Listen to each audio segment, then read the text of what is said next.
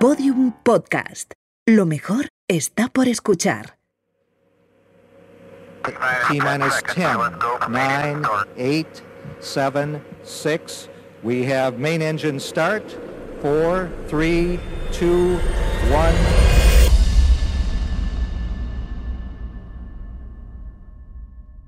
Don't know why there's no sun up in the sky, stormy weather. Aquella Navidad de 1933, el tiempo en Walton, a las afueras de Boston, había sido terrible.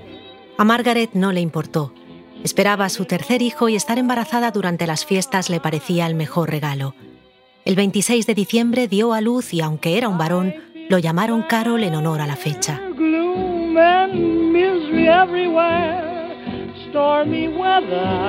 Carol resultó ser un niño tímido, nada que ver con sus hermanos Donald y David, que eran dos terremotos. Al pequeño de la casa le gustaba pasar el tiempo a solas imaginando y dibujando. A Chester, su padre, aquello no le hacía nada de gracia. Sal a batear pelotas con tus hermanos, le regañaba. Pero a Margaret, que también pintaba, le encantaba tener un niño tan creativo y desde el primer día lo apoyó.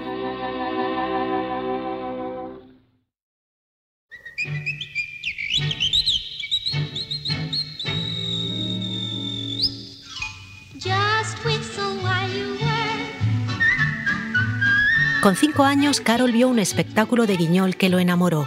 Cuando cumplió ocho, gastó sus primeros cinco centavos en una vieja marioneta que encontró en un mercadillo. Un mono. Su madre, con la ayuda de sus hermanos, le construyó un escenario portátil de madera. Carol ideó un espectáculo con el mono y una serpiente de peluche por el que cobraba a primos y amiguitos dos centavos de entrada. Escribía historias sin parar. Cuando cumplió 12 años, su madre ya le había cosido 70 marionetas. Carol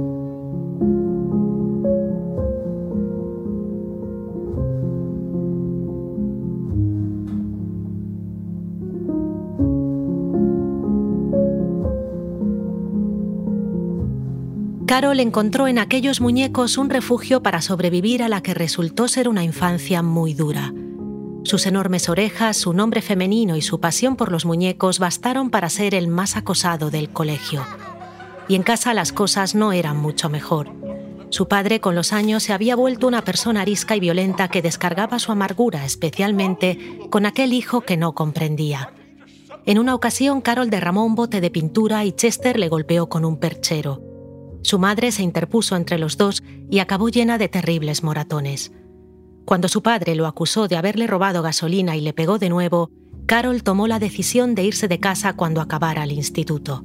Era 1948.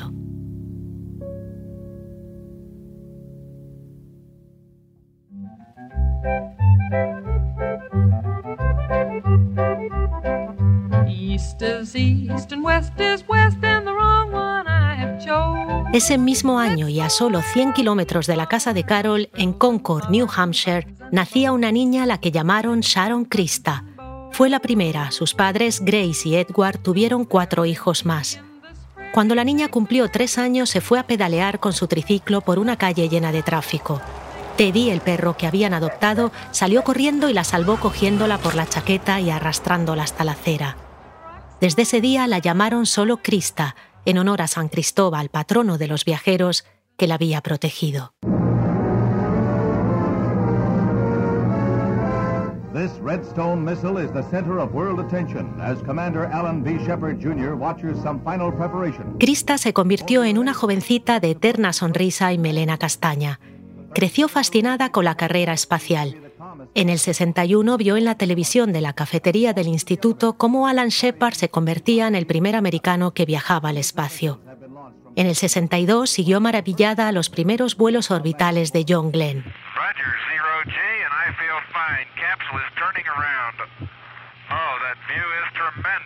Piensa, decía a sus amigas, en pocos años podremos ir a la Luna como quien va a Europa. A veces soñaba con ser astronauta, pero Krista era una adolescente práctica.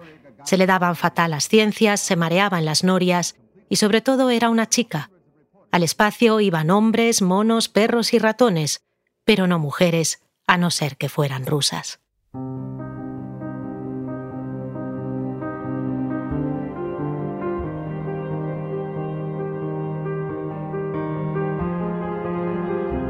Las ciencias se le daban mal, cierto, pero en lo demás Krista lo daba todo. Sin ser especialmente brillante, con su esfuerzo conseguía notables y sobresalientes. Pertenecía a todos los clubs del instituto, desde el de cerámica hasta el de teatro o baloncesto. Tocaba la guitarra, el piano, trabajaba de babysitter y los fines de semana en una lavandería.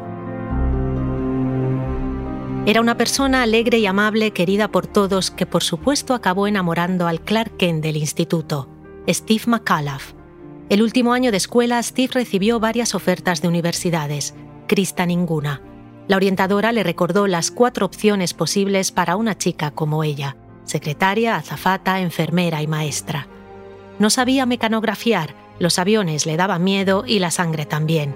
Voy a ser maestra, le dijo a Steve, y si quieres, cuando acabes tu carrera, me caso contigo.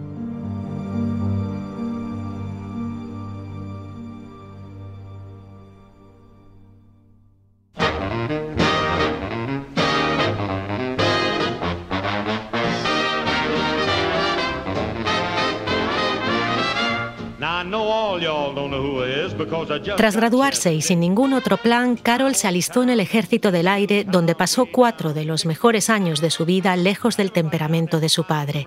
Los militares, curiosamente, apreciaron su talento. Cuando no estaba dibujando caricaturas de sus compañeros, inventaba obras de teatro y sus comandantes acabaron ofreciéndole un programa en la primera televisión del ejército, un canal que se inauguró en 1954.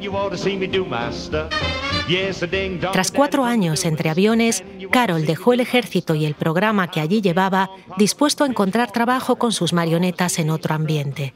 Tenía 23 años. La primera puerta a la que llamó fue, por supuesto, Disney, pero allí le ofrecieron solo 54 dólares a la semana, así que lo rechazó.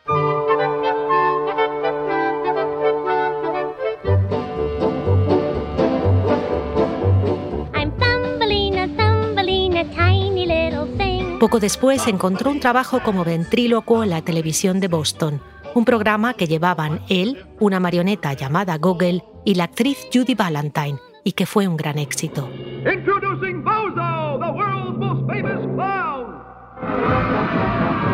En los 60, Carol entró a formar parte del mítico programa de televisión Bozos Big Top, un espectáculo de payasos y variedades muy similar al que traerían en los 70 a España la familia Aragón, los payasos de la tele.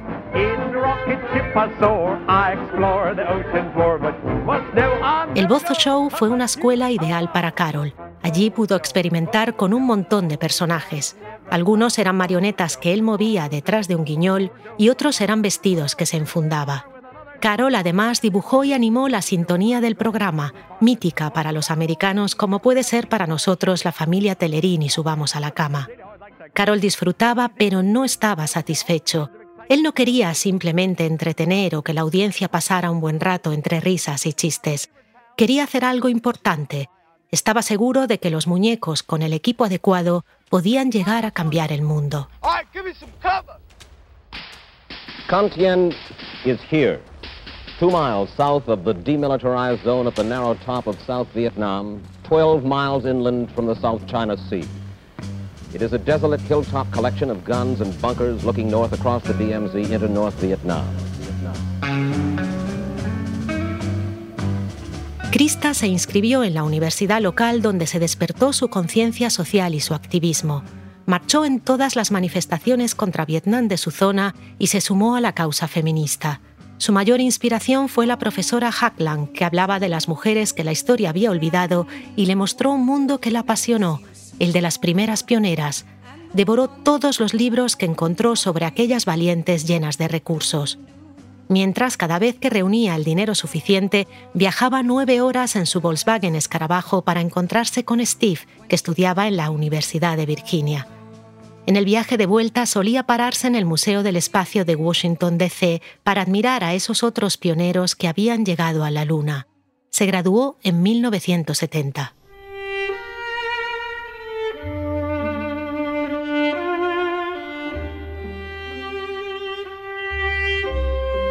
Dos meses después se casó con Steve.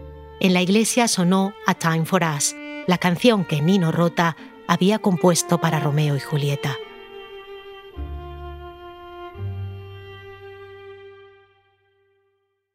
Three is a magic number. Yes, it is. It's a magic number. En 1969, ansioso de nuevos desafíos, Carol decidió participar en un festival de marionetas en Salt Lake City. Para entonces estaba casado y su mujer esperaba ya su tercer hijo. Ella no entendía por qué tenía que dejar un trabajo fijo en la televisión por lo que le parecía un encuentro de hippies en el desierto. Pero Carol insistió y partió. Preparó un número innovador colocando una pantalla detrás del escenario donde diseñó animaciones para que interactuasen con las marionetas. Un foco de luz le impidió ver la pantalla y el show fue un desastre. Pero al destino le gusta convertir desastres en días importantes. Entre el público estaba un joven visionario que supo apreciar la intención de Carol. Cuando acabó la función fue a buscarlo al camerino. Oye, me encanta lo que intentabas hacer ahí. Qué pena. Deberías venir a Nueva York conmigo y trabajar con mi equipo en los Muppets. ¿Los qué? dijo Carol. Los Muppets. Tenemos un pequeño programa en la televisión local de Washington, pero estamos planeando hacer algo grande, a nivel nacional. Carol miró a aquel hombre de mirada dulce y traviesa. ¿Cómo has dicho que te llamas? Perdona, soy Jim, Jim Henson.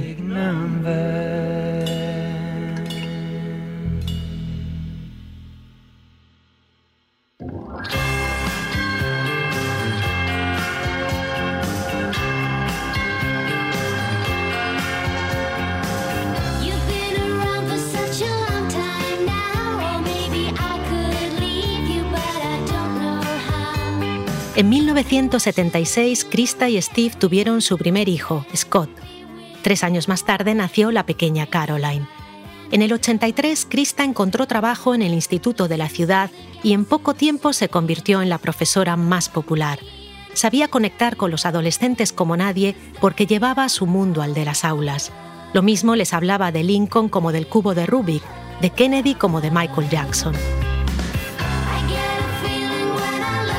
Cuando sus alumnos tenían que pasar el examen de conducir, ella aprovechaba y les enseñaba ortografía utilizando el manual de la autoescuela. Y para que no le estimaran, invitaba a los vendedores de coches de segunda mano de la zona y les pedía que les enseñaran sus trucos. En una ocasión, trajo un hornillo y cocinó un plato que había mencionado el día anterior y que nadie conocía. A menudo sacaba la guitarra y les cantaba los himnos de protesta de los 60. Además, Krista llevó el activismo a la escuela y no perdía ocasión para recordar a los políticos locales que el sistema educativo necesitaba más fondos o para denunciar la situación de los maestros. Pronto, en Concord, todos habían oído hablar de Krista McAuliffe. Hey, Ralph. Hmm. Why don't you call your show Sesame Street? You know, like Open Sesame? It kind of gives the idea of a street where neat stuff happens. Why, you're a genius! Mwah! Sesame Street. I love it!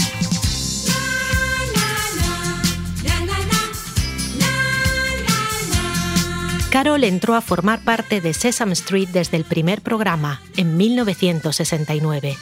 El proyecto era sobre todo el sueño de dos viejos amigos, Jim Henson y Frank Oz. Entre ellos había una conexión sin igual.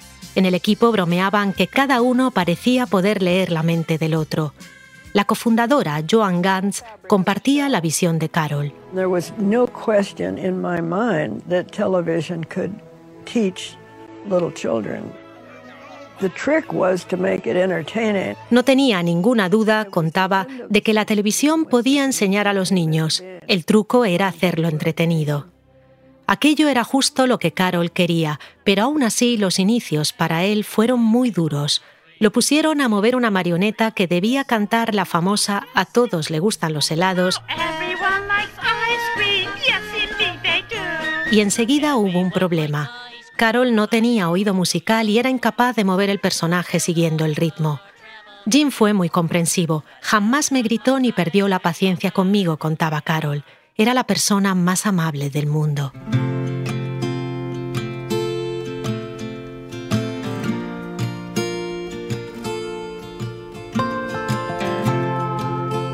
Tras varios programas, la producción seguía sin encontrarle un hueco y Carol pasaba el tiempo moviendo el brazo derecho de Epi o de otros muñecos. Sin personaje propio apenas ganaba dinero y no podía permitirse un apartamento. Su mujer se había quedado en Boston con los niños y él dormía en Harlem, que por aquel entonces era realmente terrible, en el sofá de unos amigos.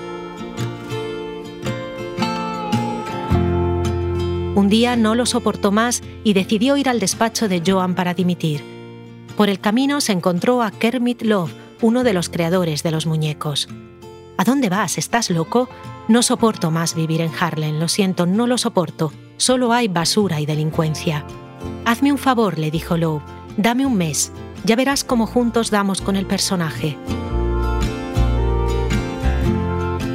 Carol aceptó y 30 días más tarde habían creado no uno, sino dos muñecos. Para el primero cogió una vieja gallina despeluchada que habían utilizado en un sketch ambientado en una granja. Le cambiaron la cabeza, la hicieron todavía más grande y Carol la convirtió en un niño. Un bicho grande pero con el corazón de un niño. En ella canalizó la mejor parte de su infancia, su carácter amable y retraído y su dulzura. Para el segundo personaje, en cambio, se inspiró en todo lo que le frustraba. Recordó un taxista cascarrabias que vivía en su manzana y toda la basura que lo rodeaba en el barrio. Creó un monstruo que vivía dentro de un cubo y lo llamó como el dueño de la pizzería donde el equipo iba a veces a cenar, un tipo con un genio terrible. Nacieron así la gallina Big Bird y Oscar de Grouch, que aquí en España conoceríamos como Paco Pico y Oscar, el monstruo de la basura. Let's play the alphabet song.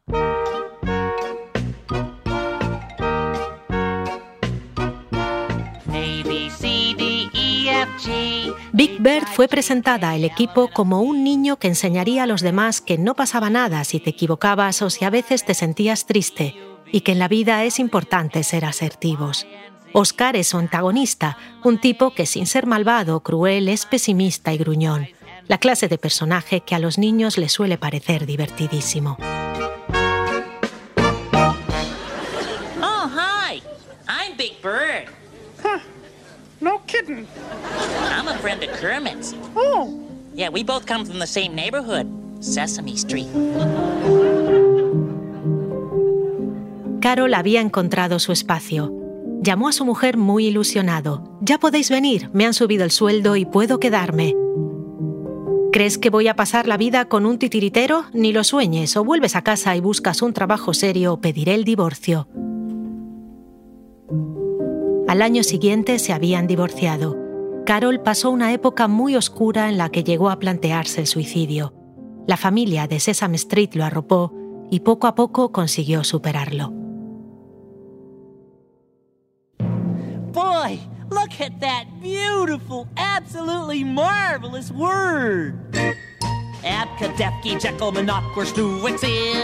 Mientras Big Bear y Oscar conquistaban el corazón de todos los pequeños. Encarnar a Big Bear resultaba físicamente agotador. Carol movía la cabeza con su mano derecha por lo que a veces debía pasar horas con el brazo alzado. Un hilo atado a su meñique la hacía parpadear. Mientras sus compañeros trabajaban agachados todos juntos y podían mirarse y ayudarse con gestos, él vivía solo metido dentro de un mundo amarillo muy desorientador. Su única conexión con el exterior era un pequeño monitor que le mostraba lo que los niños veían en casa. Pero Big Bird es también el personaje emocionalmente más complejo y Carol pudo afrontar con él los temas más importantes. Well, this is a great school you go to. Just little kids, and they can speak Chinese. En el 73, Nixon lo envió a China como embajador de la paz, en un gesto de apertura para mejorar las relaciones con el régimen comunista. Y el 24 de noviembre de 1983, Big Bird fue el primero que habló de muerte a los niños en la televisión americana. El episodio estaba dedicado al señor Hooper, el actor que lo interpretaba había fallecido. La gallina afrontó el tema de una manera empática y a la vez seria y natural y consiguió que esos minutos pasaran a la historia del país. Big Bird, uh, don't you remember we told you Mr. Hooper died? Well, I'll give it to him when he comes back. Big Bird, Mr. Hooper's not coming back. En los siguientes años, Big Bear se convirtió en el ídolo de los niños. En todos los hogares había un peluche, una manta o una visera de la gallina. Por todo el mundo surgieron homenajes desde nuestra querida Caponata a Garibaldo en Brasil, Poupas en Portugal, Pino en Holanda o Abelardo en México. El mundo se hizo amarillo. Castillos hinchables, monumentos en los parques, Big Birds gigantes en el desfile de Acción de Gracias y hasta una estrella en el Boulevard de Los Ángeles. Carol recuperó también la sonrisa cuando conoció a una de las secretarias de la productora, Debra Jean. Debra era su mayor fan. Se casaron poco después y ella pasó a ser su asistente. Juntos viajaron por todo el mundo regalando sonrisas y en los fines de semana que Carol podía ver a sus hijos se divertían patinando y haciendo bromas.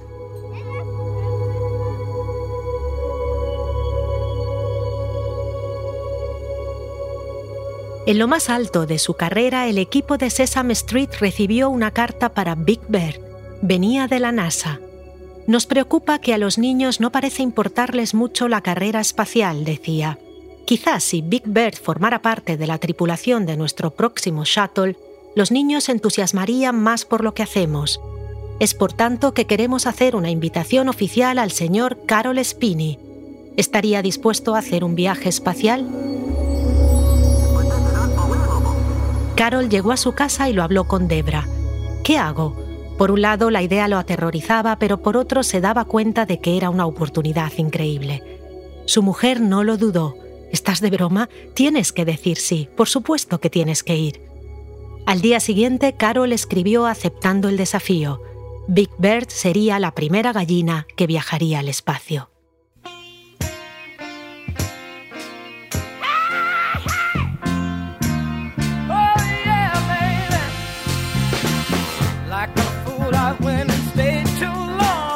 Tras el hito de la llegada a la Luna, en los 70 la carrera espacial se había vuelto para el público general un tema cada vez más aburrido. Sin vida extraterrestre o sin nuevos planetas que explorar, las misiones se limitaban a lanzar lo que la gente apodó camiones espaciales, naves experimentales o satélites sin atractivo. El programa Shuttle se volvió tan rutinario que las televisiones nacionales dejaron de transmitir los lanzamientos. La NASA tenía un problema. Sin el interés del público, pronto los fondos empezarían a escasear. Decidieron que la solución era añadir a la tripulación un pasajero civil que entusiasmara a todos. Barajaron un montón de famosos, entre ellos el cantante John Denver, y seleccionaron también varios periodistas. A todos se les vendía que subirse a un shuttle era como subirse a un avión, a pesar de que en la NASA sabían que aquello no era cierto.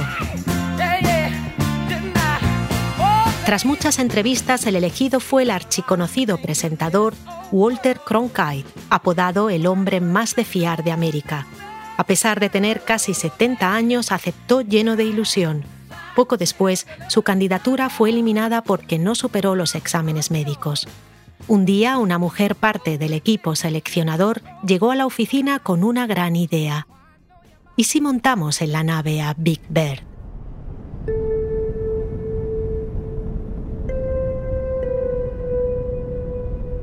Carol realizó varias entrevistas en la NASA y aportó todos los informes que le pidieron.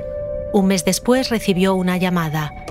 Lo sentimos mucho, Carol, pero los ingenieros han dado mil vueltas a la cabina y por más que reubiquemos las cosas, Big Bear resulta demasiado grande.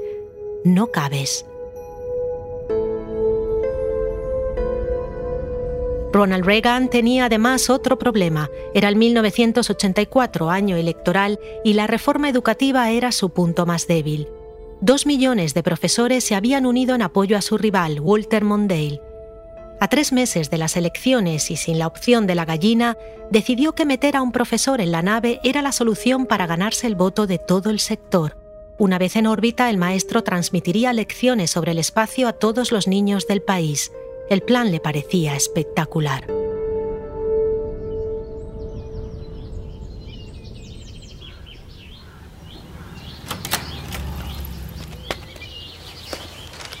La mañana del 28 de agosto de 1984, Krista salió al porche para recoger el periódico. El titular ese día decía, Ronald Reagan quiere un maestro en el espacio. Desde hoy, declaraba el presidente, he ordenado a la NASA que empiece una búsqueda. Vamos a escoger al primer ciudadano que se unirá a nuestros astronautas entre los mejores de nuestra sociedad, los maestros. Uno de ellos viajará en el nuevo shuttle, el Challenger. Krista lanzó el periódico dentro de casa y siguió con sus tareas del día. Tenía una pila de exámenes que corregir.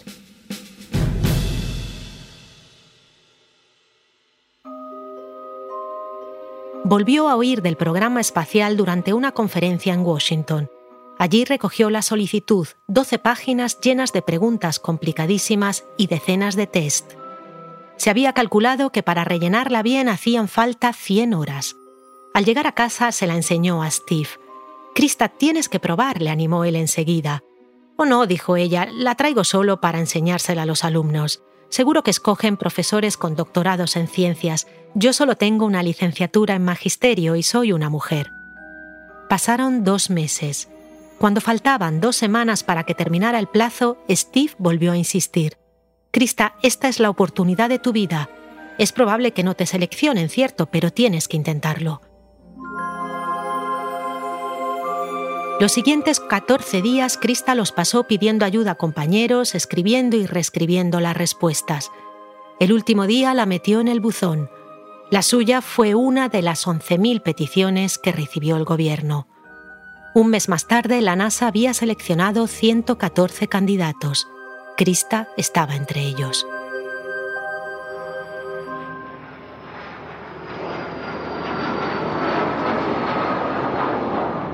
Los escogidos debían viajar a Washington para ser entrevistados por un panel de jueces entre los que estaba Judith Resnick, la segunda mujer americana que había viajado al espacio. Ojalá pudierais venir todos, yo también estaré en esa misión y me encantará acompañaros. Oyendo detalles de la nave o del vuelo, Krista se sintió tremendamente inadecuada. No entendían nada de lo que estaban diciendo. Cuando les enseñaron el simulador espacial que llamaban cometa del vómito, pensó que realmente no pintaba nada allí. Siguieron decenas de exámenes médicos y test psicológicos. Les hicieron también pruebas delante de las cámaras. Parecía que saber de ciencias era tan importante como caer bien a la gente cuando fueran al Johnny Carson Show. Krista intentó hacerlo lo mejor posible, pero viendo a sus colegas, hombres llenos de conocimiento, doctorados y medallas deportivas, no quiso ni quedarse al anuncio de la selección. ¿Para qué? pensó. Mejor vuelvo ya y así mañana puedo ir a trabajar. Esa noche el teléfono les despertó a las 3 de la mañana. Steve respondió. Es para ti, dijo a Krista. Es la NASA. I, I couldn't believe it. In fact, it wasn't until the next morning I, was still kind of pinching myself, trying to make sure that I, I was one of the 10. No me lo podía creer, contó Krista en la televisión local. Al día siguiente seguía pellizcándome para asegurarme de que no soñaba y realmente estaba en el grupo. Entre los diez seleccionados había cuatro hombres y seis mujeres. Una de las mujeres había navegado por el Atlántico y planeaba una expedición a la Antártica. Otras dos eran montañeras profesionales. Había un expiloto militar y uno con un máster en ingeniería en Stanford. Y luego estaba Krista, que la prensa definió la típica madre entusiasta que abunda en las urbanizaciones. And first, the backup teacher who will make the flight if the winner can't. En enero de 1985, la Casa Blanca anunció el ganador. Reagan estaba recuperándose de una operación, así que se lo encargó a su vicepresidente, Bush padre. Krista planea escribir un diario en el espacio, igual que hacían las mujeres pioneras que atravesaron el país. Bueno, no veo la hora de leerlo. It's, it's not often that a teacher is at a loss for words. I know my students wouldn't think so. Es raro que un profesor se quede sin palabras. A mis estudiantes les sorprenderá. Iré solo yo al espacio, pero me llevo a los nueve candidatos conmigo.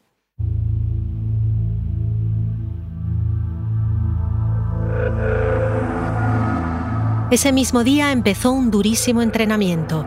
Tenía que estudiar decenas de manuales complicadísimos, correr kilómetros diarios y pasar más pruebas psicológicas.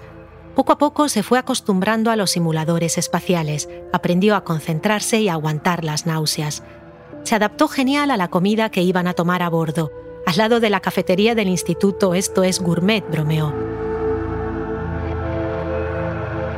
En casa, su hijo Scott estaba encantado porque le habían explicado que el lanzamiento sería en Florida, donde estaba Disney World. La pequeña Caroline no estaba tan convencida. Cuando se enteró de que su madre iba a estar los siguientes meses fuera entrenándose, no dejaba de llorar. De la noche a la mañana, Krista se convirtió en una estrella. Los periodistas se instalaron en su puerta y empezaron a acosarla. Cada vez que oían a Caroline llorar, se apresuraban a contarlo en directo. ¿Pueden oírla? Pobre está desconsolada. Una revista fue a esperar a la niña a la puerta de la guardería y en cuanto salió le enchufó el micrófono en la cara. ¿Viene tu madre a buscarte? La niña respondió con inocencia. No, mi madre nunca está, va y viene, creo que quiere ir al espacio o algo así. Al día siguiente aquello estaba en todas las televisiones. Para Krista esta era sin duda la peor parte, pero recordaba sus días marchando por la causa feminista y se decía que estaba dando el ejemplo adecuado a Caroline para que ella también el día de mañana se lanzara por sus sueños. Cuando sean mayores, pensaba, contarán a sus hijos la aventura que un día tuvo la abuela. Simple question. Why you? It- It's really hard to say. There were 10 people. We were such a cohesive group. Cada vez que la entrevistaban contaba lo mismo. Quería ir al espacio para experimentar el efecto perspectiva.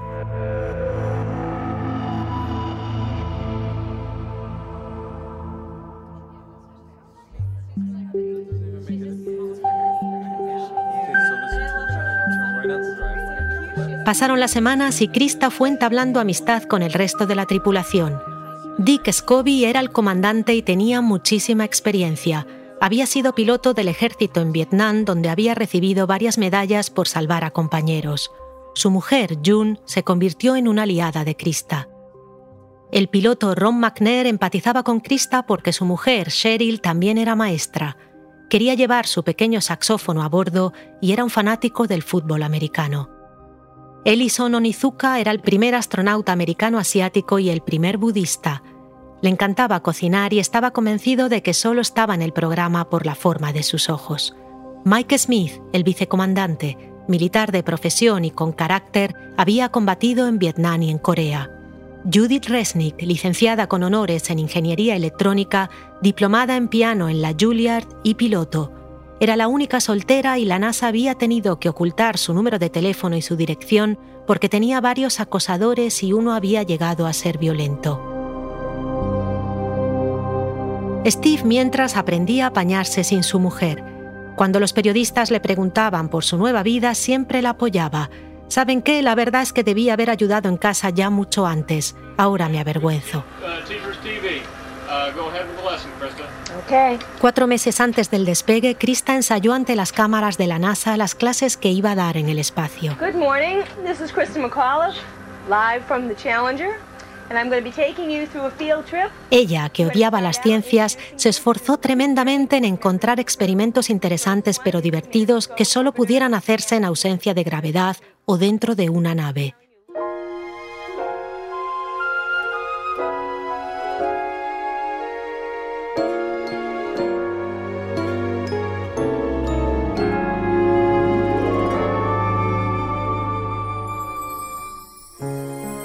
Chestnuts roasting on an open fire.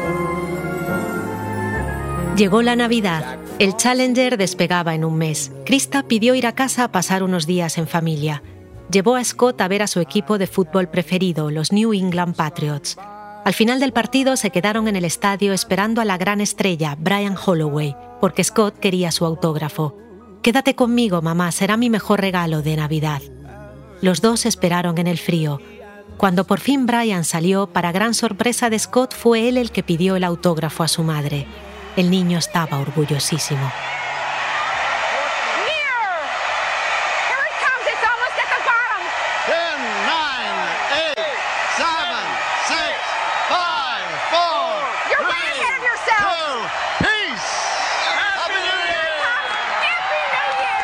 Tres días después empezó 1986. El Challenger debía despegar en 22 días.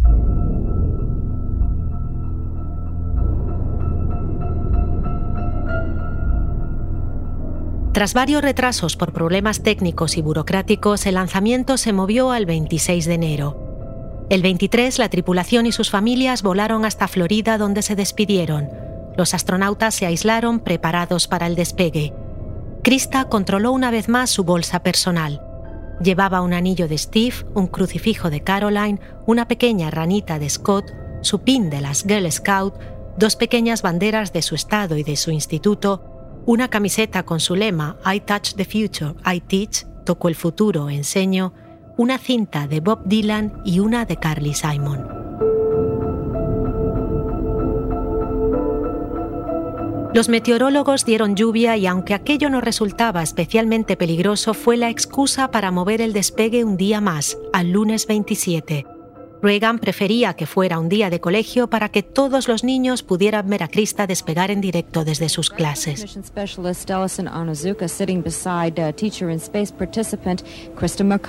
El lunes, Krista y sus compañeros se despertaron a las 5 de la mañana, se vistieron y asistieron al tradicional desayuno, una escena que se hacía para la prensa y que siempre consistía en filetes, huevos y una tarta que jamás se comía porque se decía que traía mala suerte.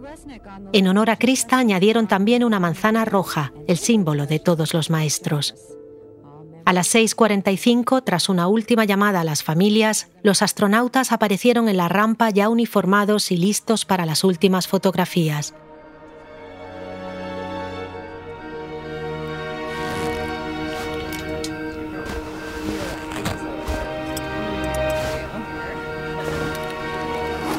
A las 7.36, Krista se puso todo su equipo, 22 kilos y medio de traje, botas, guantes y casco. Entraron en la nave y tomaron asiento. Los asistentes los aseguraron y tras saludarlos salieron de la nave y la cerraron. La luz de cierre de la compuerta no se apagó. Un cierre defectuoso podía resultar fatal, así que los técnicos se apresuraron a controlarla de nuevo.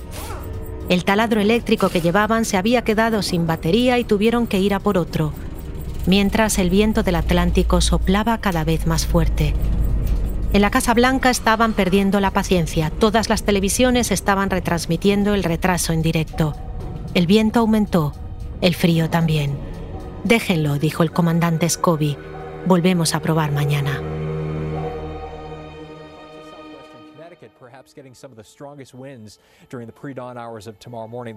Los astronautas volvieron a sus habitaciones. Las previsiones para el día siguiente iban a batir todos los récords con heladas en todo el estado. Scobie estaba seguro de que no iban a despegar, pero por la tarde llegó el anuncio. Krista llamó a su madre. Mamá dicen que vaya como vaya el tiempo, saldremos mañana.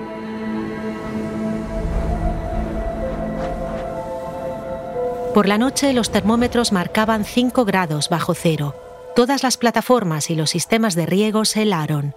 Steve tuvo que rascar el hielo del coche de alquiler con el que llevó a sus hijos al auditorio donde los familiares más cercanos seguirían el despegue. Fuera, en las gradas, se sentaron en cambio los padres de Krista, los de los demás y unos 60 niños de Concord que la NASA había invitado.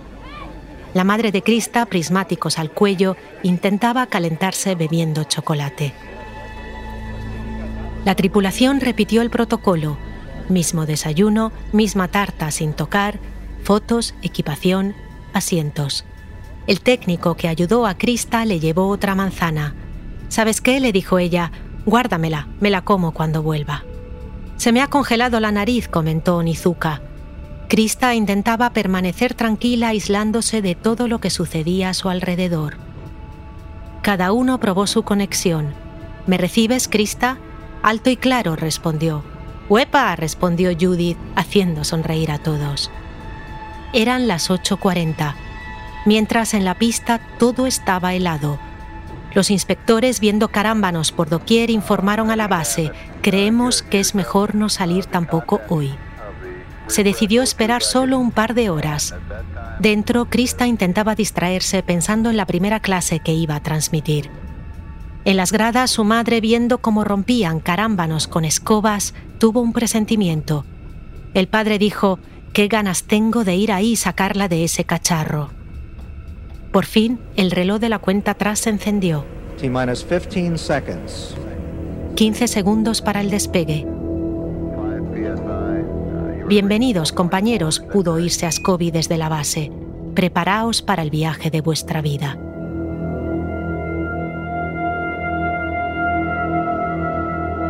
El salón de actos del Instituto de Crista estaba lleno a rebosar. Un mar de banderas y pancartas llenaban las butacas. Todos gritaban Crista, Crista. En los estudios Kaufman Astoria de Nueva York, el equipo de Sesame Street estaba rodando un episodio cuando uno de los técnicos sugirió parar unos minutos para ver el lanzamiento del Challenger. Todos los monitores del plató se sintonizaron con la retransmisión en directo. Carol, con los leotardos naranjas ya puestos, miraba fijamente a la pantalla con una pizca de envidia. Qué poco había faltado para estar ahí. ¿Qué sentirá en estos momentos la maestra? pensó. En pocos minutos podrá ver el universo. ¡Qué maravilla! A las 11.38 del 28 de enero de 1986, el Challenger despegó. A la central llegó la voz de Scobie. Allá vamos. And liftoff. Liftoff of the 25th Space En las gradas todos victoreaban. Los padres de Krista miraban hacia el cielo abrazados. En Nueva York, un compañero de Carol levantó el muñeco que llevaba enfundado en la mano y lo hizo aplaudir. 16 segundos después del despegue, el Challenger se inclinó según lo establecido, siguiendo su trayectoria a la perfección. Un minuto y siete segundos después del despegue, la sala de control ordenó acelerar a Scobie. Recibido, respondió él. Preparados para acelerar. A continuación, Krista, sus compañeros y todos los que estaban en la sala de control oyeron al copiloto Smith por última vez. Sus palabras fueron...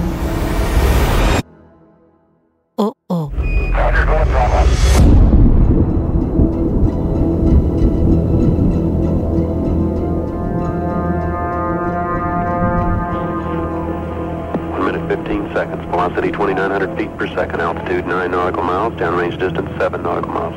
El Challenger se desintegró a la vista de todos. Flight controllers here looking very carefully at the situation.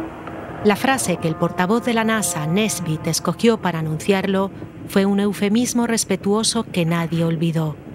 Es obvio que ha habido una avería grave. Obviously a major malfunction. We have no downlink.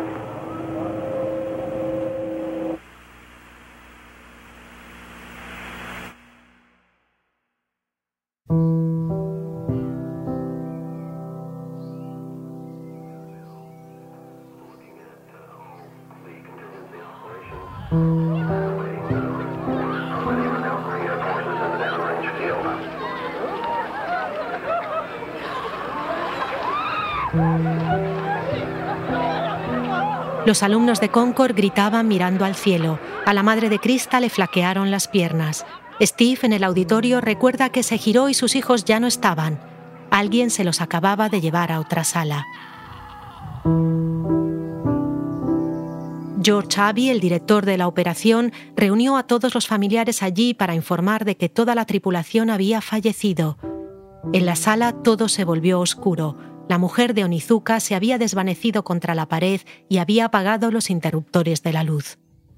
El padre de Krista empezó a gritar. Una enfermera le ofreció un calmante, pero el hombre golpeó el vaso y lo lanzó por los aires. Mientras, en la sala de control, Elmer Thomas, uno de los técnicos, tuvo un ataque al corazón y murió en el acto. En Concord, el director pidió a todos los niños que volvieran a sus aulas, pero pasaría mucho tiempo antes de que nadie se moviera de las butacas. Se ordenó salir a todos los periodistas. En la iglesia la campana tocó siete veces.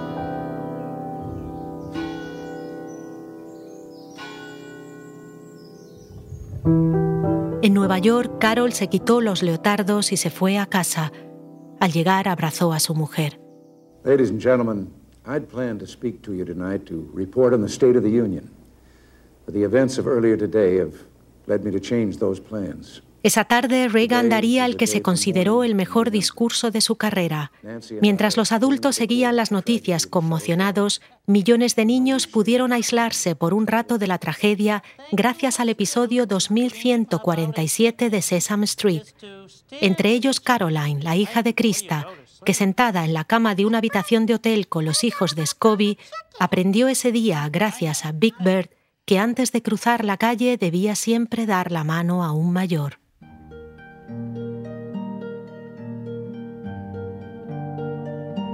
Tras la tragedia seguirían meses y meses de investigaciones, acusaciones e hipótesis. Steve, con la ayuda de sus suegros, intentó que sus hijos volvieran cuanto antes a su rutina y los aisló de la prensa. Por la noche salía al porche y lloraba mirando las estrellas.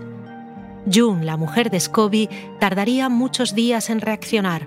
Sucedió en el supermercado cuando se dio cuenta de que ya no tenía que comprar mantequilla de cacahuete porque solo le gustaba a él. Se sentó en el suelo al lado del carro y lloró desconsolada.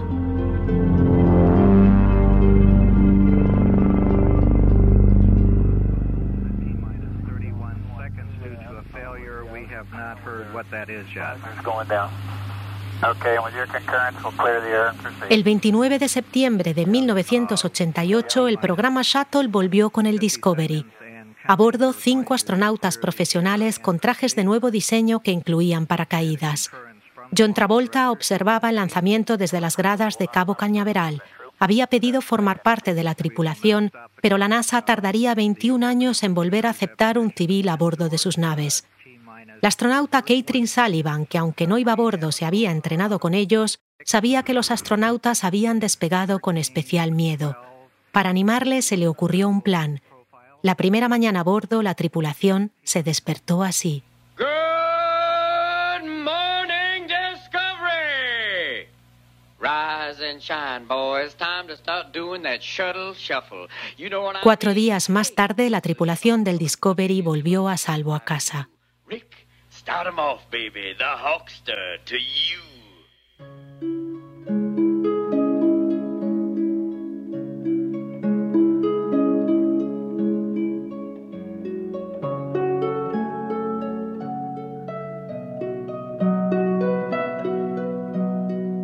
En total, 14 astronautas y un técnico murieron durante el programa Shuttle que terminó en el 2011.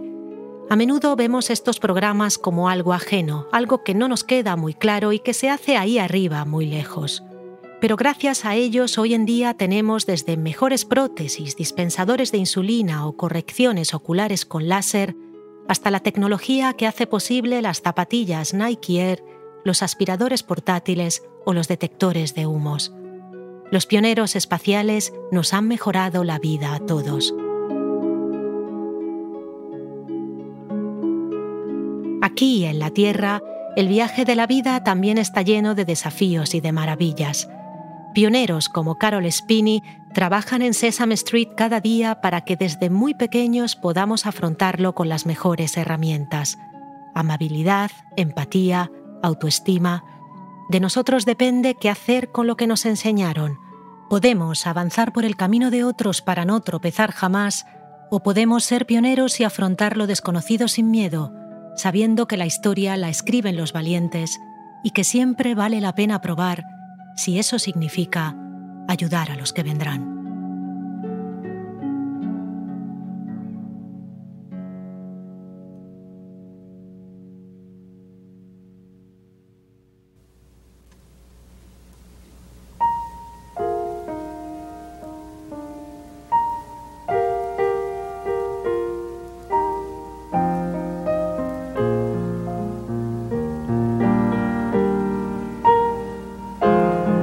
El premio Nobel Richard Feynman, miembro de la Comisión Rogers creada para investigar el accidente del Challenger, demostró que el error había estado en unas juntas de goma.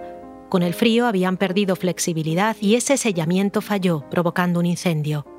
La NASA definiría la tragedia un accidente causado por el momento histórico y culparía sobre todo a la presión político y social que les había llevado a trabajar con constante estrés y asumiendo riesgos excesivos.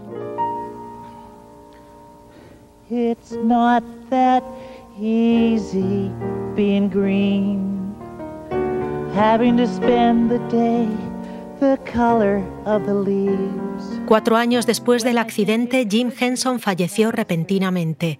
Tenía solo 53 años. Lo que estás escuchando es Carol cantando durante sus funerales. Debajo del traje de Big Bird, Le costaba contener las lágrimas. Easy being green. It seems you blend in with so many other ordinary things. A partir de 1996, Matt Vogel se convirtió en el aprendiz de Carol.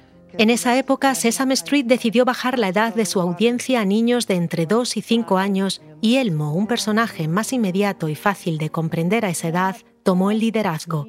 Esto permitió que Carol no tuviera que salir en todos los programas y se redujera su esfuerzo físico. The color of the leaves. En el 2008, durante las primarias republicanas para la presidencia, el candidato Mick Romney se burló públicamente de Big Bear. En un solo minuto, Twitter recibió 75.000 mensajes de protesta. Esa noche, Fallon, Conan y Lennon dedicaron su monólogo al tema. Al día siguiente, los periódicos anunciaron que la carrera de Romney estaba acabada. Carol siguió interpretando a Big Bird y Oscar y solo se retiró en 2018 cuando Sesame Street cumplió 50 años. Ganó seis Emmys, dos Grammy y una Medalla Nacional de las Artes. Al año siguiente falleció por una enfermedad muscular. Tenía 86 años. Steve McCullough sigue viviendo en Concord y actualmente es juez. En el 92 se casó con una compañera del Instituto de Krista. Scott vive en Boston y trabaja en una empresa informática. Caroline es profesora en Nueva York. La madre de Krista falleció en el 2018 a los 94 años y tras licenciarse en magisterio con 80 años en la misma universidad de su hija. Su padre, en cambio, falleció poco después del accidente y, según su mujer, de pena.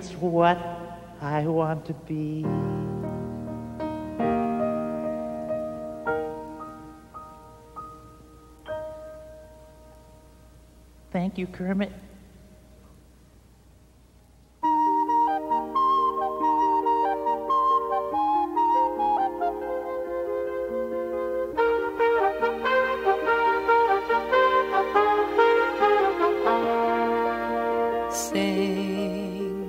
Gabinete de Curiosidades es una producción de Podium Podcast. El diseño sonoro es de Andreu Quesada, la dirección creativa de nuestra página es de Olivia López y Jorge López, la edición es de Ana Rivera, la producción ejecutiva es de Lourdes Moreno y al frente de Prisa Audio está María Jesús Espinosa de los Monteros.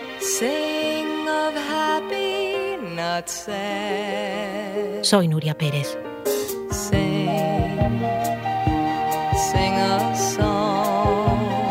Recuerda que en gabinetepodcast.com tienes un montón de material extra sobre el episodio. La semana que viene volvemos para recordar algo que a veces olvidamos. Casa y hogar no son lo mismo. Hasta entonces, sé curioso, porque si perdemos la curiosidad, ¿qué nos queda?